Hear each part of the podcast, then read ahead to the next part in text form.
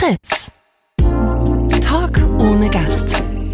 Mit Moritz Neumeier und Till Reiners. Herzlich willkommen zu Talk ohne Gast mit Gast. Ihr müsst jetzt, ähm, ihr Das da ist ein richtig draußen. merkwürdiger Name. ey. Genau, es ist, also wir müssen hier ein bisschen was einordnen. Ähm, es wird jetzt am Anfang ein bisschen schwierig, aber wir nehmen euch an die Hand. Ihr müsst nicht irritiert sein. Also, erste Neuerung, wir werden gefilmt, wenn ihr uns jetzt gerade nur hört. Wir werden auch dabei gefilmt, für euch ändert sich gar nichts. Wenn ihr da draußen seid, müsst ihr einfach nur weiter gucken. Hören. Und jetzt haben wir also, wir heißen Talk ohne Gast. Die Anfangsidee war, uns sagen Leute ab. Dann haben wir irgendwann aufgehört, dass uns Leute absagen und einfach nur noch gequatscht. Und jetzt haben wir einen Gast. Also wir haben Stück für Stück alles aufgegeben, wofür wir stehen. Und da haben wir uns gedacht, da laden wir uns jemand von den Grünen ein. Das passt. Oh, das war gemein. Äh, nein, ähm, ein, Vor allem als erstes. Ja, äh, eben, richtig- bis das war eben, richtig gemeint, Das darf man auch ich- mal sagen. Bis ja. eben hast du dich hier richtig eingeschleimt, richtig Ja. nachgefragt. Ja. Und man kann, wollen wir noch mal irgendwie, geht's dir gut? Kann ich dir noch mal die Waden massieren? Dann Ja. hast du ihm die Waden massiert. ich habe ich massiere jetzt, einfach gerne warten. jetzt auf einmal ist er hier der große Nein, Bildjournalist. ich, ey. mir ist es einfach nur eingefallen, es ist, die Gagmaschine läuft einfach ich gerade bei mir. Das nehme ich natürlich alles sofort zurück und ich freue mich ganz, wirklich ganz besonders, dass äh, Erik Marquardt da ist. Auch als Grünpolitiker, aber in erster Linie in der Funktion als Experte für Geflüchtete. Bist du damit okay, wenn man dich so bezeichnet? Ja, also ja, keine Ahnung. Ich glaube, Geflüchtete selber sind immer die besten Experten, aber ich äh, kann dazu was erzählen. Also es ist, äh, wenn ihr dazu Fragen habt, dann sage ich was. Haben wir. Ich habe einen richtigen Fragenkatalog vorbereitet. Es ist das erste Mal, kann man dazu sagen, dass Phil irgendwas für diesen Podcast vorbereitet hat. Und das So ist so ausgedruckt. Und ich, Ausgedruckt, äh, wirklich mit. ich will dich nicht in. Verlegenheit bringen, aber wir haben so eine Prioritätenliste gemacht von Leuten, die wir haben wollen. Ja. Und wir haben 20 Namen raufgeschrieben. Du warst Name Nummer eins, aber du bist halt der Tatsächlich, Einzige, die zugesagt alle hat. abgesagt. Ja, du Ja. warst als erstes dort, danach kam keiner mehr. Ja. Nur so aus Interesse, warum sagen alle ab bei euch eigentlich? Also Nee, das, also das war der Gag. Also der hat sich dann auch erst so erzählt nach zehn Folgen, als Leute dann gefragt haben, warum sagen alle ab? Also der Gag war, uns schicken dann Leute eine Absage und dann reden wir einfach über die Leute, obwohl sie nicht da sind. ja. Und jetzt haben wir gedacht, ey, Ja, das ist jetzt, ich ernte gerade, was ich gesät habe, merke ich. Nein, aber tatsächlich äh, freuen wir uns sehr, dass du da bist. Ähm, wir haben gestern ganz kurz telefoniert miteinander, um, Ja. zu, um zu klären, so können wir uns duzen, so wir dürfen uns duzen, das finde ich super. Und dann hast du gesagt, ja, ich muss jetzt, es war so halb zehn. Und du hast gesagt, ja, ich muss, muss jetzt noch ein Buch zu Ende schreiben. es ist, wie läuft es, wie läuft es gerade? Ja, ich meine, es ist ja eh eine komische Zeit so und irgendwie hatte ich gedacht, ja, ich nutze halt die Abende, die ich eventuell sonst bei irgendwelchen Veranstaltungen oder in der Bahn verbringen würde, einfach mal um Buch zu schreiben. Und jetzt habe ich ein Buch geschrieben. Ich bin auch, so ähm, also meine Idee war ja, das gestern Nacht fertig zu schreiben. Ich bin nicht ganz fertig, aber ich werde heute fertig werden. Das ist mein fester Vorsatz. Toi, toi, toi. ist mein Woche Leben im sein. perfekt. Ich werde heute, ich werde heute Abend werde ich fertig geworden sein. Fertig gehabt haben. Ist es nicht Ja. Futur 2? Ist mir scheißegal, wie das Okay. heißt. Plusquam perfekt ist irgendwas anderes. Ja. Aber das, das weiß- ist das Plusquamperfekt des äh, Futurs, ist Futur 2. Oder? So, so kann man es formulieren. Wie lief's denn? Das würde niemand unterschreiben hier. Also wie, bis wie lange hast du äh, geschrieben? Bis um 4.30 Uhr. Wirklich. Ja. Du hast das so ernst genommen. Aber du, ab wann hast du gemerkt, ich werde sowieso nicht fertig, aber ich mache noch ein bisschen weiter, so Alibi-mäßig und jetzt, jetzt kann ich nicht mehr aufhören? Also du wusstest auch um 22 Uhr schon, ja, das wird ja heute nichts mehr. Ja, das, also eigentlich merke ich das sozusagen regelmäßig. Also auch am Anfang nimmt man sich ja vor, immer Sachen zu schaffen. Und ich finde, dass diese ähm, Zielvorstellung, sozusagen das abgeschlossen zu haben, eigentlich einen ganz netten Antrieb gibt, um einfach weiterzumachen. Auch wenn man sich selbst belügen muss, weil man weiß, dass man scheitern wird. Aber damit kommt man dann klar, wenn man eh so müde ist, dass man keine Emotionen mehr hat. Wie viele Seiten hat das Buch? 250 und jetzt muss ich noch ein bisschen kürzen. Wegen der Bäume. Ah, okay.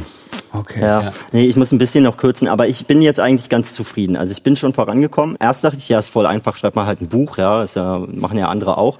Und dann dachte ich zwischendurch so, oh Gott, Alter, das ist ja wirklich hart, hier irgendwie 500.000 Zeichen zwischendurch. Ja, so. und du hast so Fakten da drin, ne? Ja, Das ist genau, der große das Fehler. auch. Wenn man Bücher schreibt, nie einen Fakt, da muss man recherchieren und so und überprüfen. Ja, und dann macht man so irgendwie so eine Wikipedia-Touren, wo man irgendwie, ach, Ja. der Link klingt ja auch interessant.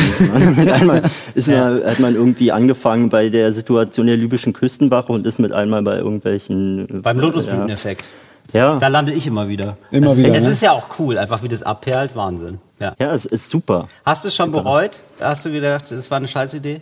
Nee, ich habe eigentlich das nicht bereut. Ich habe so ein bisschen das sogar ganz cool gefunden, mal so Zeit frei zu räumen, um ein bisschen nicht nur immer täglich zu gucken, was steht irgendwie in den Neuigkeiten und wie kann ich darauf reagieren und was muss man jetzt machen und welche Aufgaben sind heute irgendwie im Kalender, sondern irgendwie so Raum zu haben, in dem man sich mal ein bisschen überlegt, wie passen diese ganzen Puzzleteile, die man tagtäglich so aufsammelt, eigentlich zusammen. Und das fand ich schön für mich. Habe ich was gelernt. Wird's besser als das von Habeck? Ähm, Habe ich noch nicht gelesen. Braucht man nicht, bin ich ganz ehrlich. Ich habe Ja? mich voll auf das Buch gefreut, auf das Ja. erste vor allem. Es stand nichts drin, was wir nicht alle schon wussten. Das ganz Neue habe ich noch nicht gelesen, das kann schon ganz cool sein. Aber das, das davor, Herr Moritz, vielleicht unterschätze dich auch, du weißt einfach schon viel. nee, das ist es nicht. Das dachte ich nämlich auch. Es, es ist, ich dachte, das ist so ein, so ein Bauernfangtrick in den ersten 50 Seiten, dass man denkt, er ist schlau, er schreibt ein Buch, äh, das kenne ich alles schon, also bin ich auch schlau. Und dann kommen die Fakten und dann merkst du irgendwann, nein, ich habe das ganze Buch gelesen. Steht eigentlich nur drin, Rechte sind echt dumm. Ich nicht. Aber ich schätze das so ein, dass äh, man relativ viel arbeitet. Also ist es dann immer so, dass du bis 10 Uhr abends arbeitest und danach äh, setzt du dich noch ans Buch? Also ich verstehe das immer bei den ganzen Politikern und Politikern, denke ich mir oft, also jetzt bei Robert Habeck wahrscheinlich nicht, weil der ist es ja irgendwie vom Beruf Schriftsteller. Ähm, aber bei vielen denke ich mir auch so, ah, jetzt gerade ist Wahlkampf und dann bringst du noch ein Buch raus. Wann hast du das geschrieben? Ja, ich habe so ein bisschen einfach versucht zu schauen, was kann ich eigentlich aus den Terminen, die ich tagsüber so mache, noch mitnehmen. Und das war, ist auch ganz interessant, wenn man so in einer Sitzung sitzt und denkt so, ah ja, das, das könnte, das müsste man aber nochmal aufgreifen und so. Und dann, so bisschen Das so schreibe ich in das Buchbuch. Ton. Aber frage ich nochmal nach. und ähm, das war ganz gut, aber in der Tat ist es so, dass ich auch nicht äh, mich einfach abmelden wollte jetzt. Also ich habe ein bisschen weniger Social Media gemacht in der Zeit jetzt und so, aber die Termine muss man natürlich trotzdem wahrnehmen. Ich wollte jetzt auch nicht, ich bin ja Politiker, kein großer Buchautor. Oh, jetzt Anti-Werbung, aber Noch ähm, nicht.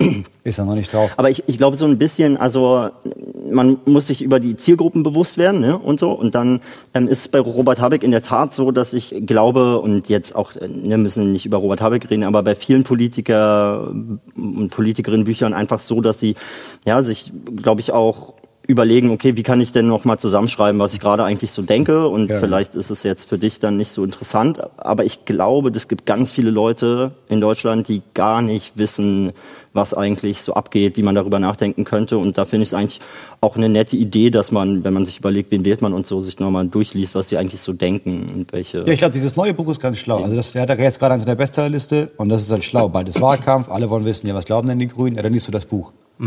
So, das macht Sinn. Ähm, du bist ja ähm, Abgeordneter im Europäischen Parlament, aber du machst jetzt wahrscheinlich sehr viele Online-Konferenzen, Ja. oder?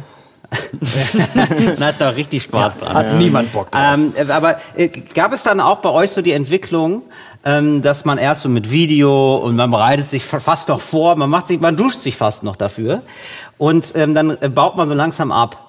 So dass du denkst, so, ja, der Pulli von gestern, das reicht, ich muss jetzt auch nicht extra duschen und irgendwann denkt man sich, müssen wir das eigentlich die Kamera anmachen? Also, Weil ich hätte noch was zu tun, auch genau. richtig und, sonst. und irgendwann macht man doch auch dann seinen Sound aus und dann macht man einfach den Abwasch.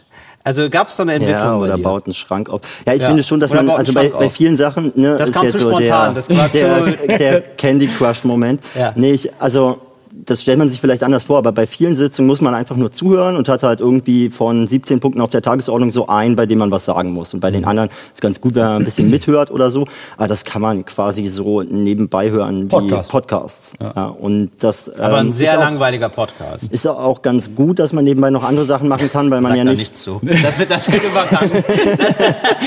Nee. Da merkt man schon, das bist, du bist ein Profi. Das Nee, hätte ich genauso gemacht. Du, da rede ich einfach weiter. Das ist Nee, super aber langweilig, aber da sage ich gar nichts zu. Also man ist als Politiker einfach schlecht, wenn man den ganzen Tag in Sitzungen sitzt und glaubt, man hat dann irgendwie gearbeitet so, Ja. oder den ganzen Tag im Plenum, um irgendwie da so ja zuzuhören und Präsenz zu zeigen oder so, dann schafft man einfach nichts. Also man hat einfach schon einen Berg an Aufgaben und muss auch immer mit Multitasking leben. Ja? Also man hat dann irgendwie seine 100 Mails, die man am Tag irgendwie so zumindest mal lesen und zu großen Teilen beantworten muss und vieles wird auch vorsortiert, aber man muss einfach ziemlich viel parallel machen und sich auch daran gewöhnen. Und das ist in der Corona-Zeit schon anstrengend, weil man eben zwischendurch gar nicht abschalten kann, wo man mal von Termin zu Termin geht oder mal in die Cafeteria, so man sitzt halt einfach irgendwie am Computer, dann geht man ins Bett, dann Ja. sitzt man wieder am Computer und hat halt eigentlich überhaupt keine Lücken, wo man auch mal drüber nachdenken kann, was man gerade macht.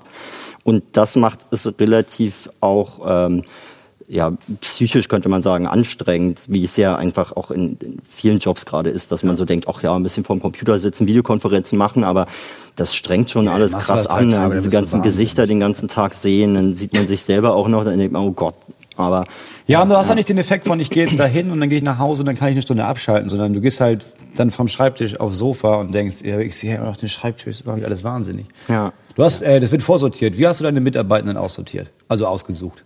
Nach welchen Kriterien? Müssen die möglichst. Das ist ja nicht so, äh, aussortiert wäre geil, wenn du so 100 Leute hast. Ja, das kannst du ja auch jede machen, Woche nein. fliegt einer Das raus. machst du ja auch. Du machst so fünf Leute und merkst, Ja, so nee, das. Sebastian ist einfach nur stinkenfaul und riecht komisch, der muss raus. Ja. Aber du kannst ja entweder sagen, ich versuche das aus, weil die sind voll fähig, alle haben gesagt, die sind voll fähig, oder ja, ich verbringe voll viel Zeit mit denen, die müssen ja möglichst nett sein und wenn die noch einen guten Job machen, ja, umso besser. So arbeiten wir ja viel mit unserer Agentur. Ja. So, Hauptsache gut aussehen. Und bei, wie machst du das?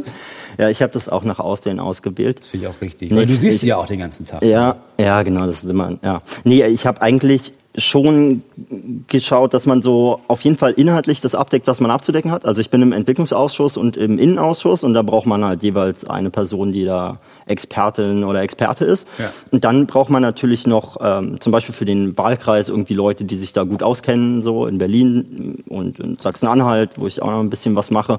Und dann braucht man halt noch so Leute, die ein Organisationstalent haben und mit denen man sich auch gut versteht. Das ist auch wichtig, dass man jetzt nicht nur jemanden hat, der möglichst gut äh, Termine buchen kann, sondern Ja, muss auch klar. ein Verständnis da sein, was interessiert mich, was nicht. Und muss man irgendwie aufeinander eingehen, weil es am Ende ja schon auch ein bisschen darum geht, dass das gut zusammenläuft. Ja? Man hat ja einfach selbst, ich mal, wenn man viel arbeitet, 80 Stunden die Woche oder so, die man arbeiten kann.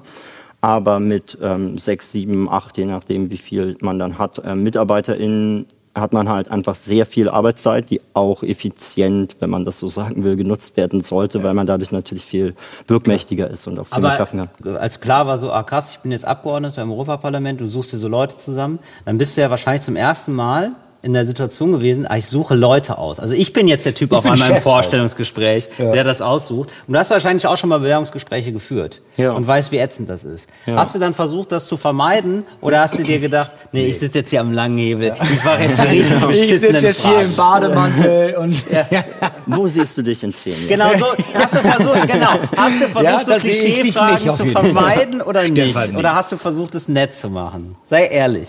Ich habe schon versucht, es nett zu machen und ich finde es auch total dumm, Bewerbungsgespräche zu führen. Besonders, weil man schon weiß, okay, jetzt machen wir zehn Bewerbungsgespräche und dann muss man neun Leuten irgendwie absagen. Und ich mag diesen Moment nicht, wenn man irgendwie Von Absagen. So, ja, so. Wie hast du abgesagt? Per SMS? Videokonferenz mit allen zusammen. Leute, ihr seid's nicht. Ja. Nee, wir haben ja auch regelmäßig zum Beispiel Praktika zu vergeben, wo es einfach sehr viele Bewerbungen gibt. Also ganz viele Leute wollen irgendwie Praktikum im Europaparlament bei Abgeordneten machen. Ja, schon so 100 Bewerbungen wird dann irgendwie Leute aus, die man einlädt, müssen dann irgendwie absagen und ähm, machst das machen wir das? schon telefonisch. Ich mache das meistens ehrlich gesagt nicht, weil ich auch nicht würde aus das nie im Leben machen. Ich würde, das würde ich nicht machen. Ähm, Lass uns mal über dein Thema reden. Die Traurigkeit Ähm, also ich fände es, ich, ich, ähm, wir- ich habe dich auch eingeladen deswegen, ähm, und wir beide, also Moritz hatte ja auch Bock drauf, äh, was über das Thema zu machen, weil wir uns gedacht haben, weil wir uns gedacht haben, es ist super viel Corona, wir alle reden über Corona, aber ja, da war doch mal so irgendwas über Flüchtlingscamp in Moria, dann ist es abgebrannt. Was ist, was passiert da eigentlich gerade? Und dann ab und zu schwappt was durch meine Timeline, wo ich dann so sehe, ah, da sind irgendwie 120 stimmt. Leute im ja Mittelmeer noch gestorben, das ist ja immer noch. Und irgendwie ist es medial tot, das Thema, hat man das Gefühl. Oder, sehr, oder es wird relativ wenig darüber berichtet. Und ich habe mir gedacht, es ist irgendwie, ähm, es wäre mal wichtig, auch nochmal wieder darüber was zu erfahren. Wie ist da eigentlich gerade der Stand der Dinge? Und, Ja. und das wollte ich dich fragen. Ja, weil, ja, das ist stimmt. Also während wir alle hier rumheulen, dass äh, mit dem Homeoffice sterben halt Menschen. Und Ja. da- das ist aber irgendwie, Homeoffice ist so kacke, dass niemand mehr darauf achtet, dass, ja, du hast ein Home. Das ist ja schon mal Punkt eins. Und du hast ein Office. Also halt Ja. dein Maul. Ja. Genau. Und wie ist denn gerade die Situation? Also ich glaube, man kann das ja so grob unterteilen in, was ist mit Menschen, die so nach Europa flüchten und was ist mit Menschen, die es hierher geschafft haben. Aber erstmal, wie ist die Situation für Menschen, die nach Europa flüchten? Wie ist da gerade der Stand der Dinge? Es gibt ja unterschiedliche Fluchtrouten nach Europa und da ist die Situation auch ein bisschen unterschiedlich, ja, weil da unterschiedliche Länder, unterschiedliche Leute einsetzen, um Geflüchtete irgendwie abzuwehren. Aber was was ihr schon richtig sagt, ist, dass dadurch, dass es wenig Aufmerksamkeit gibt und es gibt mal hier einen Artikel und da einen Artikel, aber nichts, was wirklich politischen Druck aufbaut, verschiedene Politikerinnen und Politiker eigentlich versuchen, eine Politik umzusetzen, die in normalen Zeiten aus meiner Sicht so nicht denkbar wäre. Und die konkrete Situation ist zum Beispiel auf dem zentralen Mittelmeer, ne, also von äh, im weitesten Sinne Nordafrika nach Europa, vor allem nach Malta und Italien, die Fluchtroute dass dort einfach Seenotrettung ziemlich systematisch verhindert wird, ja, nicht nur nicht aktiv betrieben, dass man jetzt sagt, man schickt irgendwie Militärschiffe hin, um die Leute zu retten. Da ist seit einem Jahr die Situation so, dass eine Militärmission ein Waffenembargo, also ne, dass keine Waffen nach Libyen geliefert werden, überwachen soll. Und diese Schiffe sind mit Absicht so eingesetzt, dass sie weit weg von den Fluchtrouten sind, damit sie also nicht in die Verlegenheit kommen, Leute zu finden, die sie retten müssten. Da versucht man, Leute, die in Seenot sind, eigentlich gar nicht so richtig zu finden, mhm. ja, damit man sie nicht retten muss, weil das müsste man ja dann rechtlich. Und die zivile Seenotrettung, ne, also Organisationen wie Sea-Watch oder Sea-Eye, die versuchen mit ihren Schiffen immer ins Seenotrettungsgebiet zu kommen, werden dabei aber dann mit wirklich fadenscheinigen Gründen ganz oft festgehalten und werden auch in der Ecke gestellt, in die sie gar nicht gehören, wo man dann versucht nachzuweisen, dass sie eigentlich Kriminelle sind Schlepper. und so. Ja. Und ähm, deswegen ist die Situation ziemlich prekär, weil eben doch ein relevanter Anteil, nicht alle, aber viele Leute, die dort von Libyen vor allem ablegen, auf sehr seeuntüchtigen Booten, ohne Schwimmwesten, oft tagelang unterwegs sind. Manchmal fällt dann der Motor aus, Benzin ist alle und dann, ja, sterben dort einfach sehr regelmäßig Leute, obwohl man sie eigentlich retten könnte. Und das finde ich erbärmlich. Ja. Mhm. Und ähm, das macht die EU. Oder wie macht die EU das? Also ja, das, das, ist ja, weil das finde ich irgendwie ganz spannend, weil also so wie ich das verstehe, ist es so, ähm, die EU tut so, als würde sie nichts machen, aber indirekt sorgt sie dafür, dass die Situation ist, so ist, wie sie ist, oder nicht? Das ist auch spannend, weil du, glaube ich, ein Kernproblem ansprichst. Ja? Also es ist ja alles super komplex. Also was macht die EU-Kommission? Wer in der EU-Kommission fühlt sich eigentlich zuständig? Wie sieht das in den Nationalstaaten aus, in Italien, Malta, Deutschland, die dann teilweise sagen, nee, die EU muss was machen, die EU sagt, nee, die Nationalstaaten müssen was machen und dann äh, ist man irgendwie total, äh, ist man schon bei 3000 Zeichen, wenn man es erklären will oder so. Ja? Und das wird dann oft so aufgelöst, dass man sagt, okay, die EU hat mhm. eine Verantwortung. Das erzeugt aber überhaupt keinen politischen Druck, weil wer ist die EU eigentlich? Ja, ja das ist ja also auch Horst Seehofer in der ähm, Ministerkonferenz, der Innenminister in Europa ist ja die EU. Ja, und da finde ich interessant, sich anzuschauen, welche Verantwortung hat eigentlich die Kommission? Die könnten zum Beispiel, da habe ich gerade ein Rechtsgutachten ähm, auch veröffentlicht, die könnten zum Beispiel einfach zivile Seenotrettungsorganisationen unterstützen, den Geld geben und sagen, ihr macht jetzt mal hier Seenotrettung. Das könnte die Kommission machen. Aber zum also Beispiel, die Kommission ja, ist, muss man dazu sagen, die Kommission ist eine der Regierungen der Europäischen Union. Kann man das so ganz kurz zusammenfassen? Also sie soll die Hüterin der Verträge. Ja? Sie soll halt dafür ja. sorgen, dass ähm, Recht, das auf europäischer Ebene irgendwie festgelegt wird, irgendwelche Gesetze, Verordnung, Richtlinie, ja, ähm, dass, dass die umgesetzt werden in den Mitgliedstaaten. Und sie ist quasi, wenn man so sagen will, die EU-Regierung, ja. hat aber ein bisschen andere Kompetenzen. Also sie könnte jetzt zum Beispiel nicht sagen, wir beschließen als Kommission, dass von 100.000 Leuten, die ankommen, jeder Staat so und so viele aufnimmt. Diese Verteilungsfrage kann nee, sie nicht. Aber, aber sie könnte sagen, wir retten. Also es gab ja auch schon mal Rettungsmissionen. Ne? Oder? Ja. ja. Und äh, die EU könnte sagen, ihr wisst ja was, wir haben hier drei Schiffe und diese wackeligen Schlauchboote werden äh, dann manchmal, sagen wir, okay, da fahren wir hin und versuchen Menschen zu retten. Das könnte schon die Kommission sagen. Ja, die Kommission hat keine Schiffe. Die Kommission könnte aber einfach Geld nehmen und ja. sagen, hier Ärzte ohne Grenzen, Ihr habt aber die mal könnte drei das Schiffe. entscheiden. Ja. ja. die könnte einfach zivilgesellschaftliche Organisationen unterstützen. Mhm. Macht sie ja auch viel in der Entwicklungszusammenarbeit. Da wird ja über Entwicklungszusammenarbeitsgelder viel gemacht. Ähm, und im Moment wird da die libysche Küstenwache zum Beispiel unterstützt, eine, kann man sagen, islamistische Miliz, die dort dafür sorgen soll, dass die Leute, die ablegen, eben nicht von europäischen Schiffen gerettet werden, sondern, sondern dass die Libyer sie zurückbringen, was mhm. äh, wahrscheinlich menschenrechtswidrig ist. Ja. ja. Und ähm, also wird eigentlich so ein bisschen so die Drecksarbeit an diese an diese libysche Küstenwache verteilt, also die dann die Leute wieder zurückbringen sollen. Ne? Also so wird es ja offenbar ja, man behauptet, gemacht. das ginge da um Seenotrettung. Also man finanziert ja. die Libyer, damit sie eben die Seenotrettung organisieren und das sei ja wichtig. Ne? Man müsse ja dafür sorgen, dass die Leute dort auch gerettet werden. Das ist aber einfach nur ein Vorwand, muss man so klar sagen. Wenn es um Seenotrettung wirklich gehen würde, dann würden Flugzeuge zum Beispiel, die von Frontex, auch einer EU-Agentur, ja da rumfliegen, dann würden die Flugzeuge natürlich, wenn sie einen Seenotrettungsfall finden, alle Schiffe im Umfeld einfach schnell informieren, damit die gerettet werden können. Sie informieren aber ganz gezielt einfach die Libyer, mhm. weil man eben verhindern will, dass europäische Schiffe die Menschen retten. Und dann weil, bringen sie sie nach Europa. Ja, das ist das, das ist das Ziel. Also das Ziel ist schon zu sagen, Problem. ihr sollt, genau, also ihr sollt die bitte nicht nach Europa bringen, sondern zurück nach Nordafrika. Genau, ähm, und das ist auch rechtlich so ein bisschen, also kompliziert, wie kann man es einfach erklären? Okay, also ähm, 2012 gab es ein Urteil vom Europäischen Gerichtshof für Menschenrechte, dass diese Praxis, die bis dahin stattfand, nämlich dass Italien Leute rettet, sie dann an die Libyer übergibt und die die wieder zurücknehmen, dass das illegal ist. Also verstößt gegen verschiedenste menschenrechtliche Grundsätze. Europa darf also Menschen gar nicht nach Libyen zurückbringen, sondern muss im Seenotrettungsfall Menschen in einen sicheren Hafen bringen. Das ist eben nicht in Libyen, mhm. ähm, auch nicht in Tunesien. Also ein bisschen kompliziert, aber mhm. im Prinzip führt das gerade dazu, dass wenn man Leute rettet, muss man sie an einen sicheren Ort bringen und der ist in Europa, es sei denn, man lagert das an Milizen aus. Aber wenn man sie nicht rettet, muss man sie auch nicht an einen sicheren Hafen bringen. Mhm. Ja, ist auch Genau, und das nur ist ziemlich grausam. Ja. Also das ist äh, wirklich grausam auch, mit welcher Leichtigkeit man dann in Sitzung sitzt und man dann immer wieder hört, nein, also die Libyer, wir bilden sie ja aus und die bringen ja dann die Leute zurück und dann sieht man so Videos, die irgendwie aufgenommen werden und merkt einfach, okay, also die, diese libysche Miliz, die lässt teilweise also wirklich Leute ertrinken, die haben nicht mal Schwimmwesten an Bord, die sind überhaupt nicht für die Seenotrettung ausgebildet, bringen die Leute dann zurück und da landen sie in, ähm, ja, eigentlich Haftlagern, wo es also Berichte von willkürlichen Erschießungen gibt, wo sogar das Auswärtige Amt mal in einem internen Bericht gesagt hat, dass es dort KZ-ähnliche Zustände gibt. Ja. Also ob das Wording jetzt so richtig ist, weiß ich nicht, aber ähm, einfach grausame Zustände und wir bezahlen quasi mit unseren Steuergeldern, dass die Leute dort keine Möglichkeit mehr haben zu fliehen. Mhm.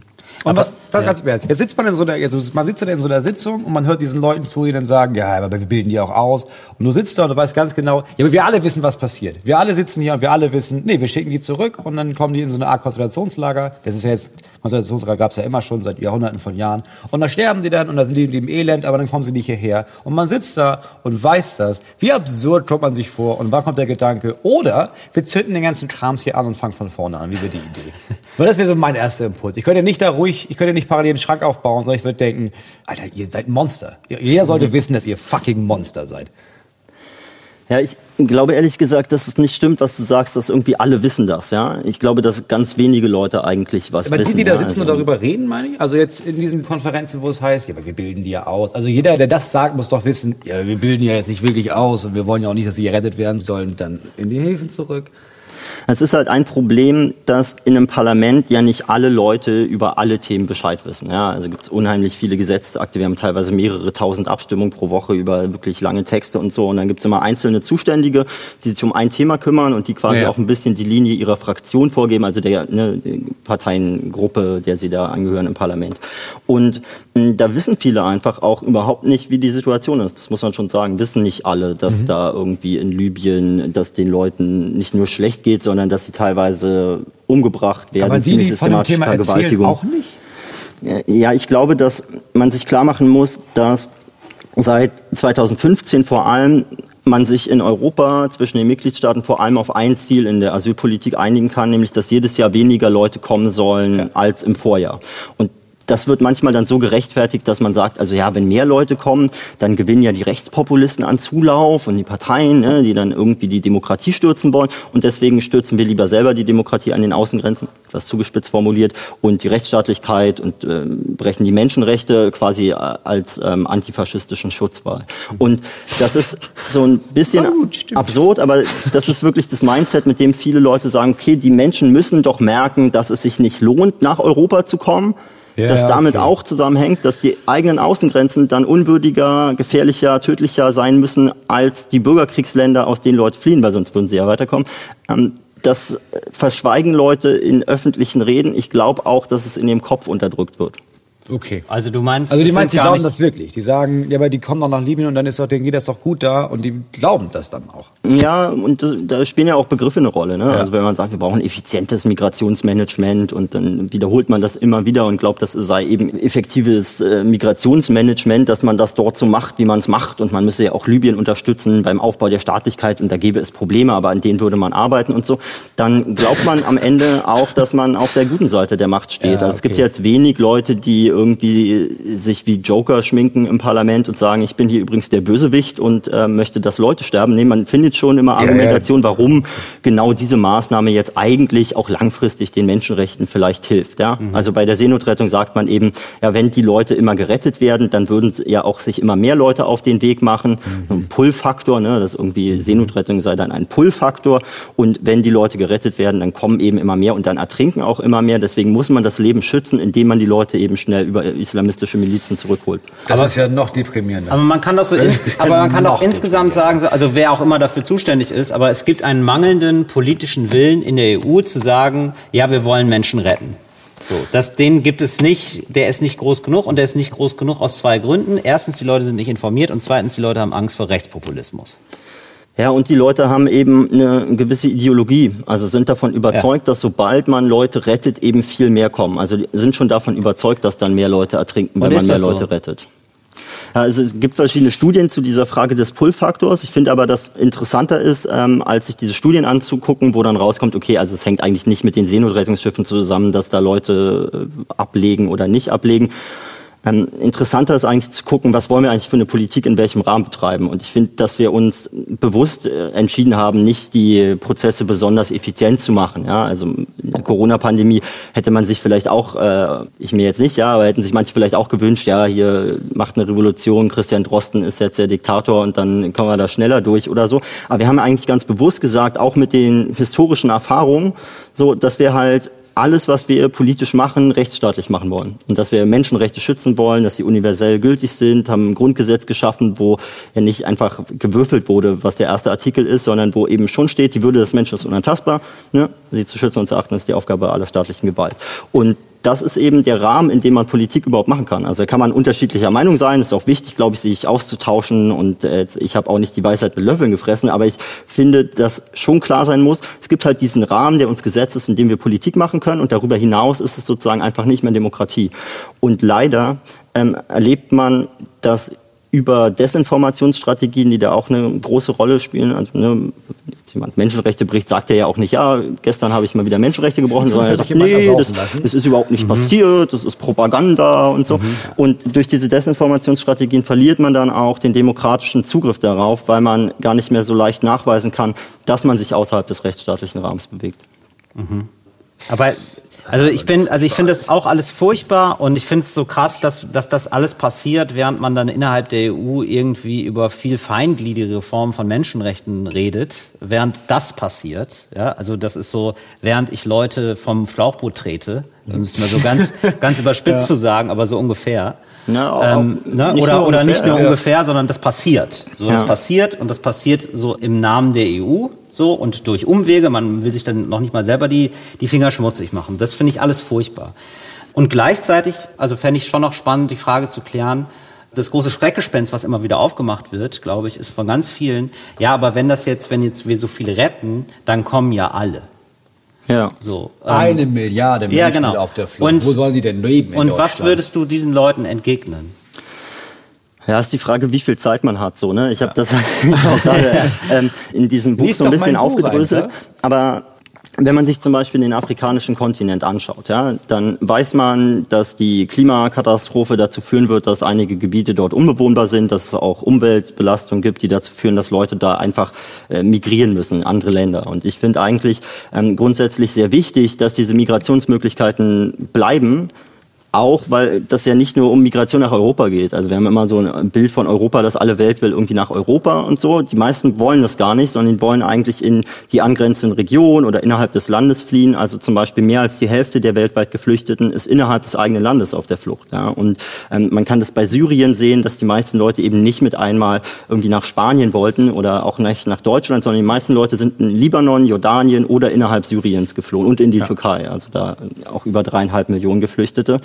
Und wenn man das so ein bisschen im Hinterkopf hat, also Migration ist erstmal auch eine Anpassungsstrategie gegen zum Beispiel Klimaveränderung, auch eine sehr wichtige, die wichtigste wahrscheinlich, die wir haben, dass Leute eben auch in andere Regionen kommen können, um sich da eine Zukunft aufzubauen.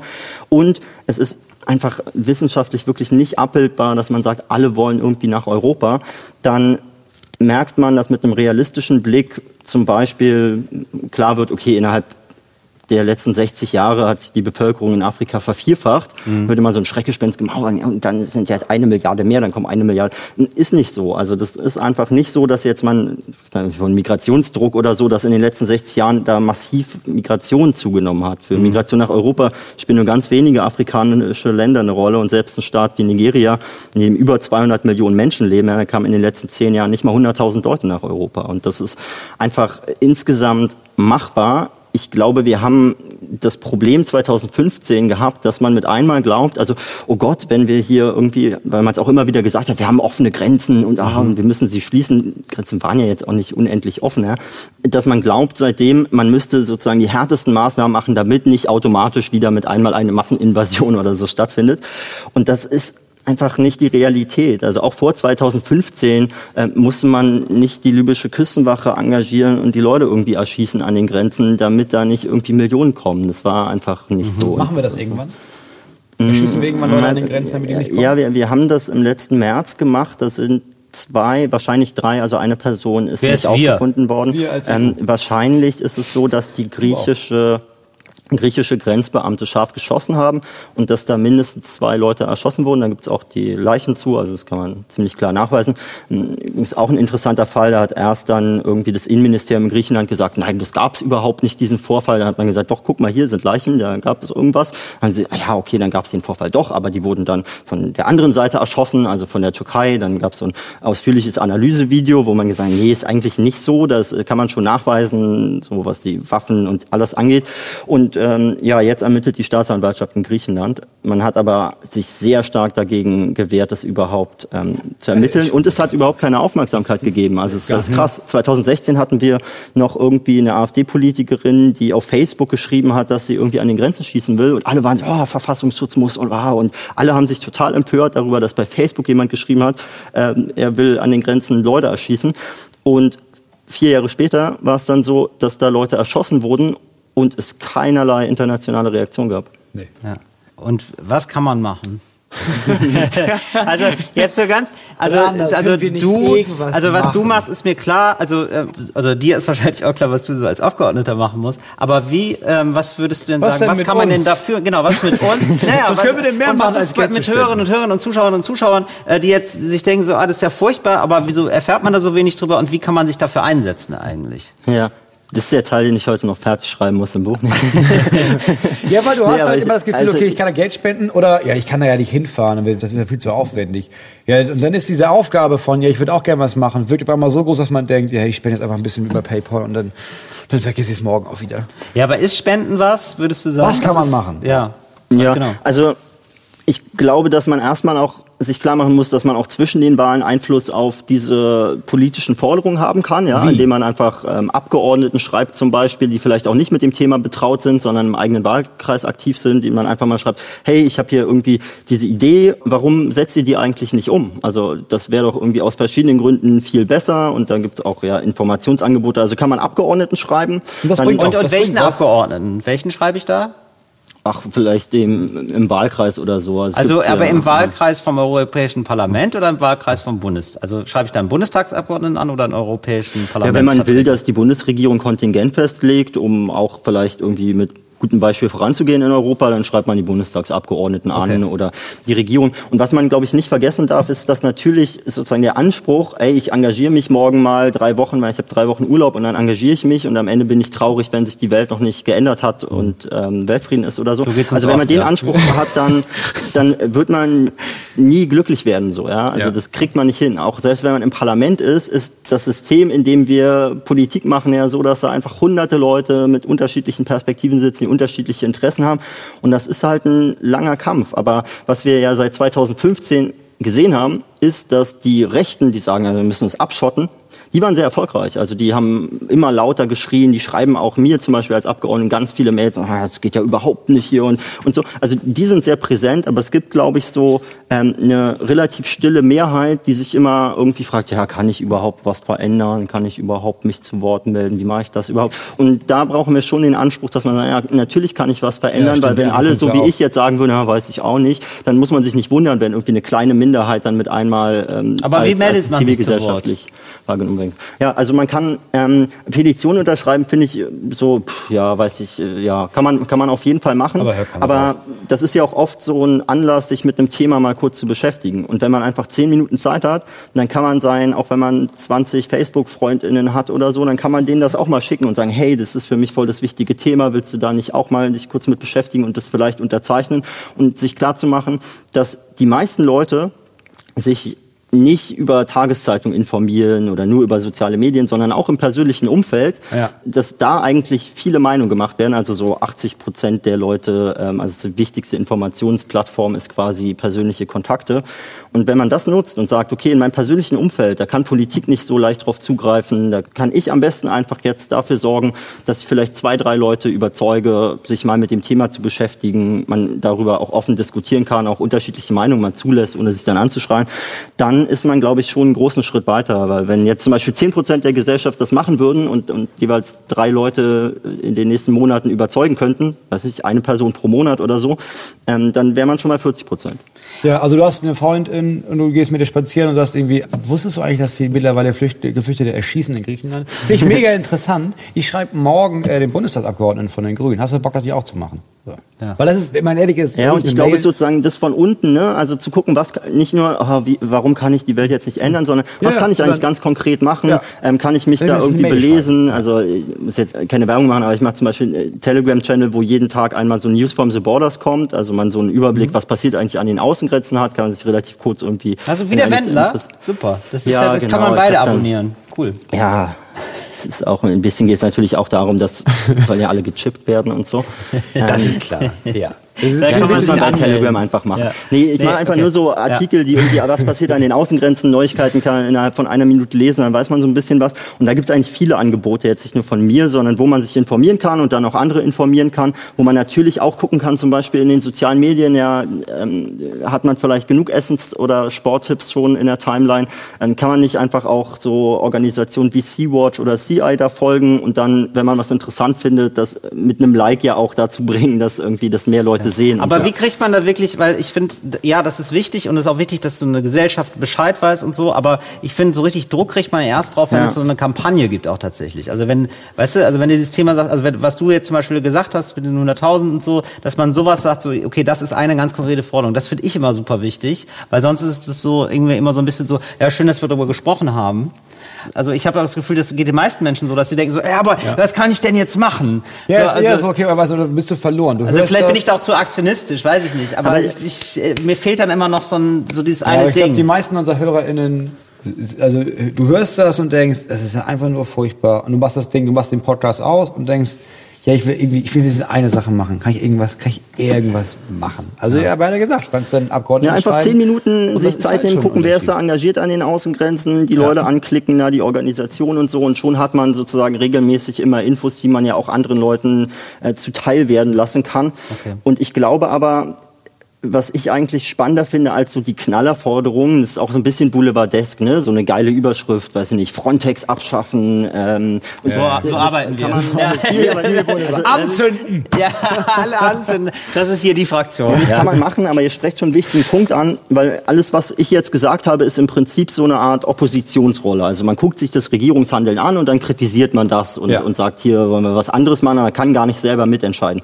Und was ich glaube, was sich politisch maßgeblich ändern muss, ist, dass die Aufnahmebereitschaft, die ja da ist und Leute, die sich engagieren wollen, die müssen gefördert werden. Momentan sind die in so einer Rechtfertigungssituation. Ja, wenn du halt Seenotrettung machen willst und sagst, ich möchte äh, ertrinken Leute, ich will die retten, dann bist du, ja, bist du nicht eigentlich Schleppergehilfe und, und mit einmal ist man fast so ein Krimineller, obwohl man einfach nur, hey, da, da ertrinken Leute und ich will da, ich dass sie nicht das. ertrinken. Ja. Der Rest ist mir egal eigentlich. Also Asylpolitik äh, ist auch egal. So einfach nur Leute retten, weil ne, Schutz des Lebens und so.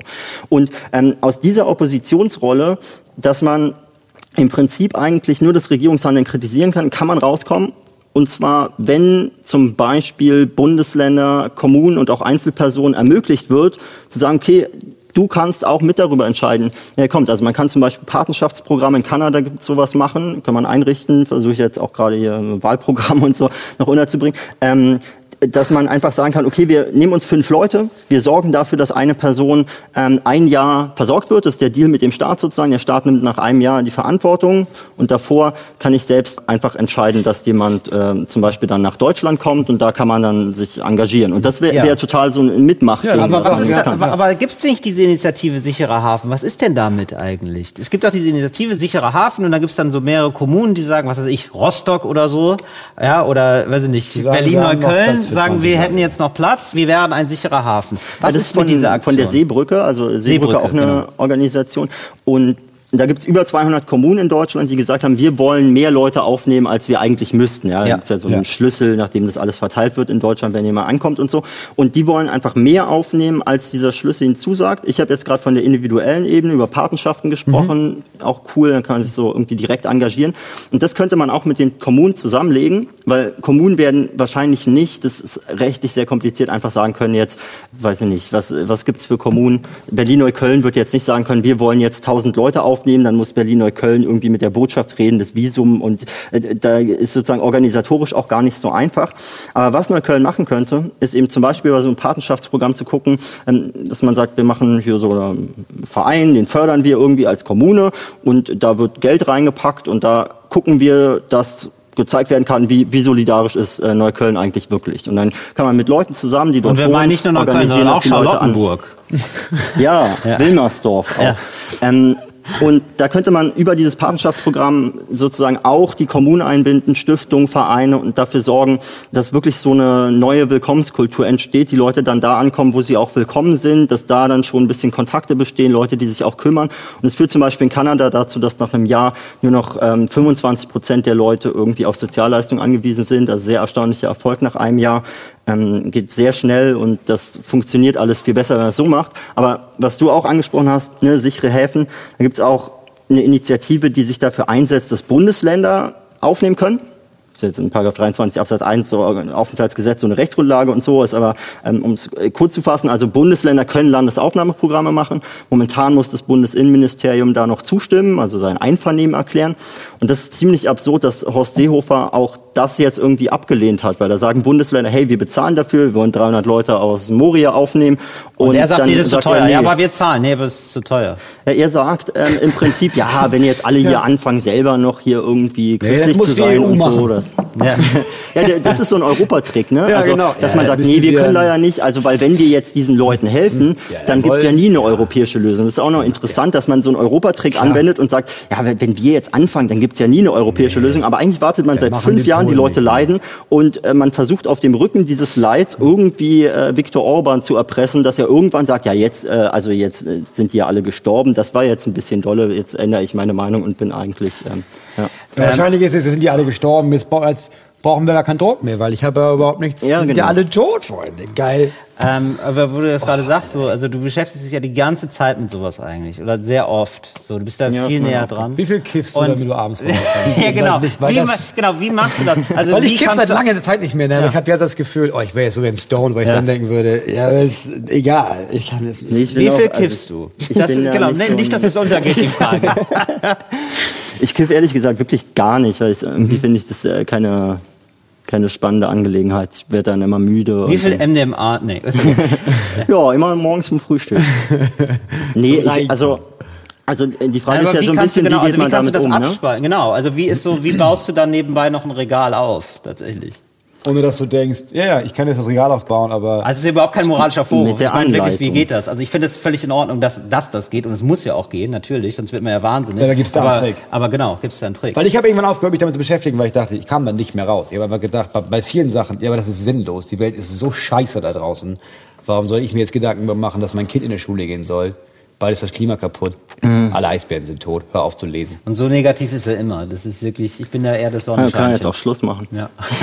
nee, ich habe also ähm, was ich spannend finde, ist sozusagen zu verstehen. Also ich bin auch ins Parlament gegangen oder ich bin ja da nicht nur hingegangen, sondern wurden gewählt und so. Aber ähm, ich wollte das auch machen, weil ich sonst gar nicht die Möglichkeit gehabt hätte, mich mal wirklich Vollzeit mit den diversen hochkomplexen Fragen, die da irgendwie auftauchen, zu beschäftigen.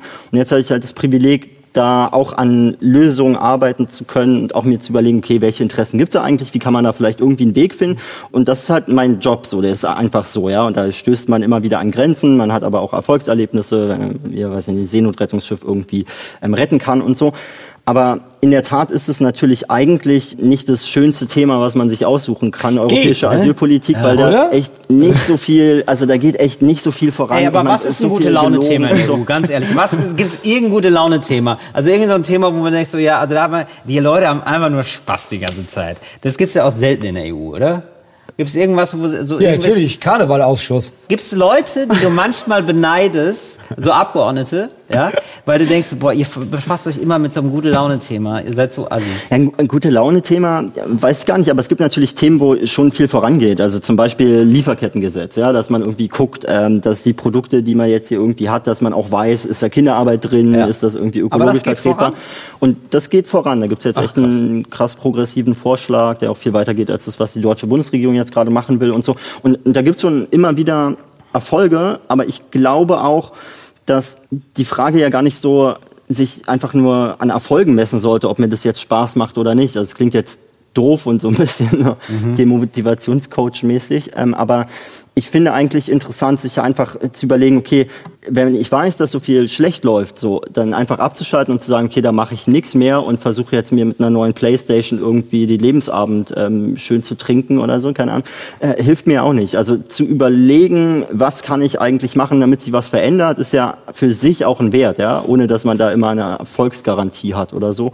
Und das finde ich schon auch eine wichtige Aufgabe, weil ich halt einfach zum Beispiel super privilegiert bin. Also ich fände es jetzt irgendwie ein bisschen albern, wenn ich als äh, weißer deutscher Mann irgendwie mir einen geilen Job suche und dann äh, gucke, wie ich möglichst viel Geld anhäufen kann, wenn ich weiß, dass viele andere einfach diese Chance überhaupt nicht hätten. Ja? Und äh, so ein bisschen sich zu überlegen, okay, wie können wir eigentlich mit dem Glück, das wir haben, dass wir in dieser Zeit, in diesem Europa, äh, in Frieden, halbwegs in Wohlstand und so aufwachsen können, wie, wie können wir damit eigentlich was anfangen und auch Leuten helfen, die dieses Glück nicht hatten? Ähm, ich würde jetzt gerne mal über das Europäische Parlament reden. Ich würde gerne mal wissen, wie ist da so, also wenn da jetzt gerade mal kein Corona ist, ne?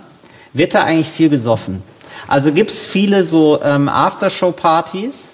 Und ist das dann so... Also ähm, Lo- Lobbypartys. So, nee, nicht, nicht Lobby. Ich meine jetzt so richtig so, ey, weißt du was, komm, wir gehen jetzt mal einsaufen, weil es ist viel Arbeit, ja, work hard, play hard.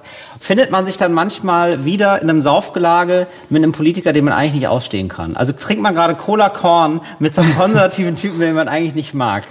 Gibt's so Momente oder stelle ich mir das falsch vor? Was soll er jetzt antworten? Ja, letztens war ich hackestramm mit Strache zusammen und äh, ja, war ein netter Abend. Ja. Äh, Nein, muss ja nicht direkt Strache sein, aber so Leute, wo man denkt, ja, politisch haben wir eigentlich nicht so viel miteinander zu tun. Also es gibt ja nicht nur Rechtspopulisten da, zum Glück, aber so Leute, wo ich denke, ja, also persönlich, also für einen Ja. Saufabend mag ich nicht. Also, wenn man so den Deutschen Bundestag kennt, da ist es ja sehr klar, da gibt es irgendwie die Regierungsfraktionen, die stimmen halt alles durch, die Oppositionsfraktionen stellen irgendwie Anträge, die werden abgelehnt, ne? also kann man sozusagen, hat man nicht die Möglichkeit mitzuregieren, wer eigentlich in der Opposition ist.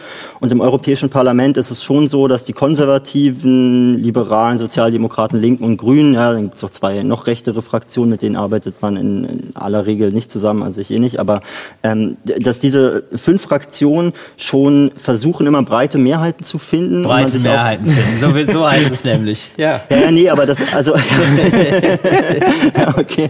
Nee, aber das, also, das muss man, glaube ich, ein bisschen verstehen, weil das Europäische Parlament kann ja nicht selber einfach ein Gesetz machen, wo man sagt, wir haben 51 Prozent und jetzt äh, haben wir ein Gesetz, sondern Ja. man muss immer sich mit den Mitgliedstaaten einigen. Und weil das so ist, braucht man auch breite Mehrheiten, ja, also, was überraschend gut oft klappt, also kommt irgendwie was raus, wenn man das offen diskutiert und man zusammen irgendwie versucht, die Perspektiven zusammenzubringen, dann braucht man einfach diese breiten Mehrheiten, damit man eine klare Position gegenüber dem Rat hat. Also wenn man eine sehr knappe Position hat, dann setzt man sich in den Verhandlungen nicht durch, weil dann Teile der Verhandlungsführung einfach sagen, ich bin aber anderer Meinung. So, und deswegen muss man die Leute Also weil ihr das als Europäisches. Parlament nochmal gegenüber den Regierungschefs der Länder eine starke Position haben Ja, es gibt ja, ne, die Gesetze werden dann so gemacht, dass es so Trilogverhandlungen gibt. Ne, die Kommission vermittelt, dann gibt es den Rat, also die Mitgliedstaaten und das Parlament und die verhandeln dann mit ihren jeweiligen Verhandlungsmandaten, was man wie macht. Und deswegen gibt Also es einfach so eine so. Kultur, dass Ja. man sich auch mit Leuten unterhält, wo man völlig andere Meinung hat, was ich eigentlich sehr gut Das finde. ist so, das ist so, wie ich angenommen habe. Ja, Erik, ich höre das so ein bisschen raus. Ja, okay. nee, und, und ähm, da wird auch äh, viel getrunken. Das ist so. ja, also, haben wir das drauf?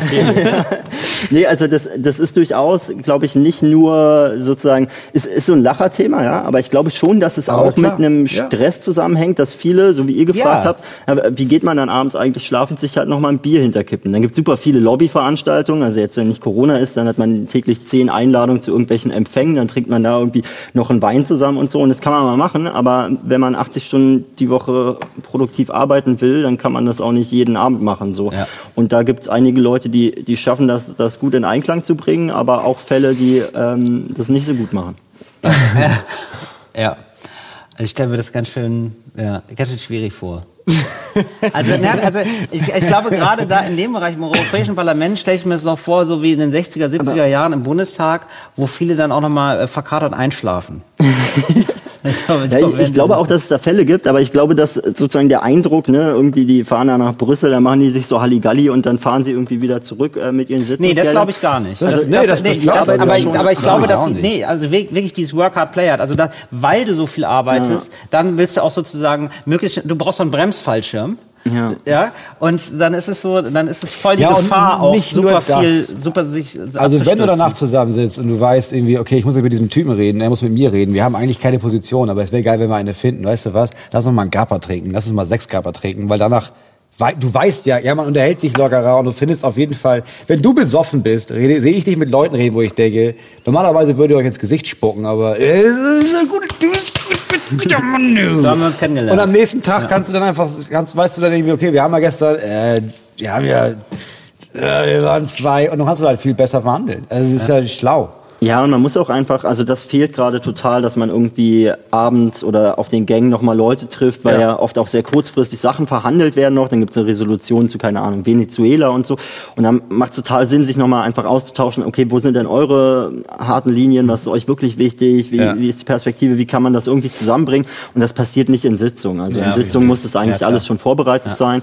Und da geht es auch nicht nur um Alkohol, sondern einfach, dass man schon abends lange nochmal mit Leuten zusammensitzt und sich austauscht. Ja, das ist ein, ein wesentlicher Punkt der Politik. Also. Aber ähm, ist es so ähm, eigentlich, also man verdient ja ganz gut als ähm, ja. Abgeordneter im Europäischen Parlament. Und das ist ja schon ein Privileg auch. Ja. So, und es gibt so Fahrdienste und so zum Beispiel. Ja. Wie hast du dich manchmal selber ertappt, dass du gedacht hast, so, oh, jetzt lasse ich mich gerade so ein bisschen korrumpieren? Also gar nicht korrumpieren im Sinne von jemand schmiert mich oder so, sondern es ist so, ich genieße das hier schon ganz äh, sehr. Also so, so einmal der Fahrdienst zu viel vielleicht. Also kannst du jetzt nicht sagen, aber ich meine, du, tauchst, du tauchst ja jetzt hier auch nee, sehr nicht sozusagen. Zu viel, nicht zu viel, aber so, also sowas wie, okay, ja. ich mache halt, ich habe das Gefühl, ich arbeite und ich habe das ja. Gefühl, ich, äh, ich versuche was zu tun gegen das Elend ja. von Menschen. Dann werde ich noch geil bezahlt und ich habe einen Fahrdienst. Ja, also genau. gibst du den also, Moment, wo du merkst, ja, das ist schon fast ein bisschen zu geil, meine Position. Oder weißt du, oder dass du so einen Anzug siehst zum Beispiel, du bist in Brüssel unterwegs, keine Ahnung, ja, dann siehst du so einen schönen Anzug und dann denkst du dir so, ja, kann ich mir jetzt auch leisten. Ja, das ist also ist in der Tat ein Problem. Ich habe also was den Fahrdienst angeht und so habe ich den jetzt in Corona-Zeiten kann den nur in Berlin nutzen oder in Brüssel oder in Straßburg. Also jetzt nicht sagen, fahr mich mal nach ähm, Mallorca. Paderborn, so. bisschen Urlaub. Aber ähm, da habe ich den auch genutzt, weil es natürlich ähm, mit öffentlichen Verkehrsmitteln und Corona ich immer so ein bisschen unsicher war, ja. geht man das Infektionsrisiko ein oder nicht und so. Und das ist aber ein krasses Privileg, sich das aussuchen zu können überhaupt. Ja, das mhm. haben die meisten Leute auf der Welt gar nicht. Und, ja. und ähm, da verliert man dann so ein bisschen den Blick dafür. Also ich, ich bin jetzt nicht super reich, aber ich gucke einfach ähm, nicht mehr im Supermarkt, ob jetzt die Butter so und so viel kostet oder die andere oder was ich jetzt genau einkaufe, sondern ich will es halt ja. irgendwie schnell abhaken und das kann ich mir leisten, aber sich klar zu machen, dass wenn jetzt irgendwie, weiß ich nicht, die Bundesregierung irgendwelche Maßnahmen beschließt, die eine Osterruhe genau Anfang des Monats alle Läden zu, während es viele Leute gibt, die einfach genau dann ihr Geld bekommen und wieder einkaufen gehen müssen und so. Ähm, da verliert man, glaube ich, den Blick dafür und das ist durchaus auch den ein Problem, was man sich äh, bewusst machen muss. Ich finde das ähm, ist auch nicht ganz einfach zu sagen, ja, ihr sollt alle viel weniger verdienen, weil der Job muss auch ein bisschen attraktiv bleiben, glaube ich, auch damit man nicht so korruptionsanfällig ist. Also wenn man jetzt dann nichts verdient und dann immer seine Vortragsanfragen kriege ich auch, hier wird sich 1000 Euro da, 1000 Euro hier, bla, ähm, dann würde man sowas vielleicht eher annehmen. Ja, Aber grundsätzlich muss man sich halt bewusst machen, dass alle Leute, die im Europaparlament, im Bundestag sitzen, sind halt, ne, verdienen krass viel Geld und können, mhm. also da ist Repräsentation dann ein bisschen schwierig, ja, weil halt ja. niemand im, im Bundestag sitzt, der sagt, ja, ich kriege übrigens Hartz IV, so, und das ist mir zu wenig. Gibt's nicht. Gibt's ja, nicht. Das sind alle super Gutverdiener.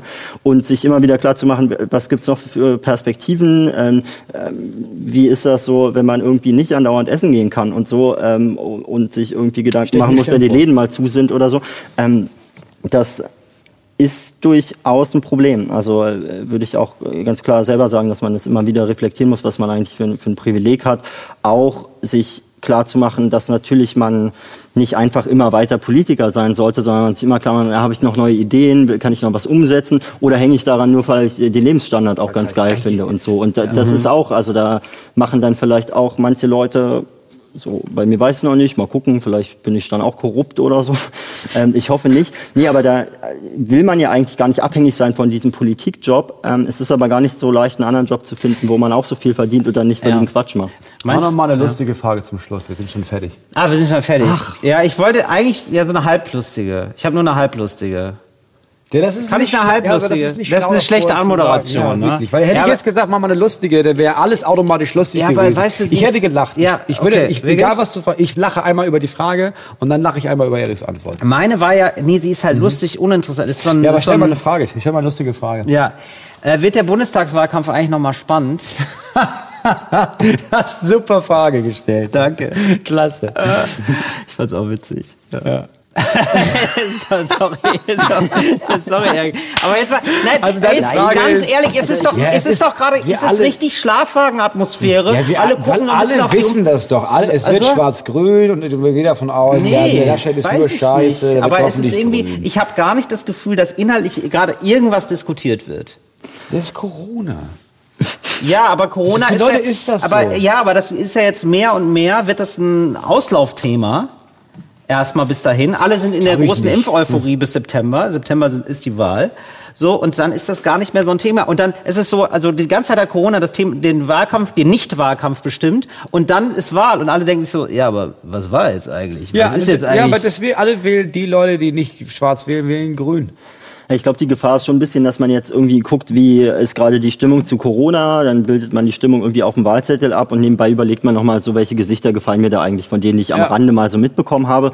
Und äh, dass sozusagen diese Themenvielfalt, auch die Fragen, die ja sich wirklich aufdrängen, wie gehen wir jetzt eigentlich mit den Folgen von Corona um, also im Kulturbereich, ähm, Gastronomie, ähm, Tourismus und so, da gibt es ja super viele riesige Fragen, wo man eigentlich sehr stark diskutieren müsste, auch, auch sehr öffentlich diskutieren müsste, welche Lösungsansätze gibt's da und dann muss man sich irgendwie welche auswählen als Wählerin oder Wähler.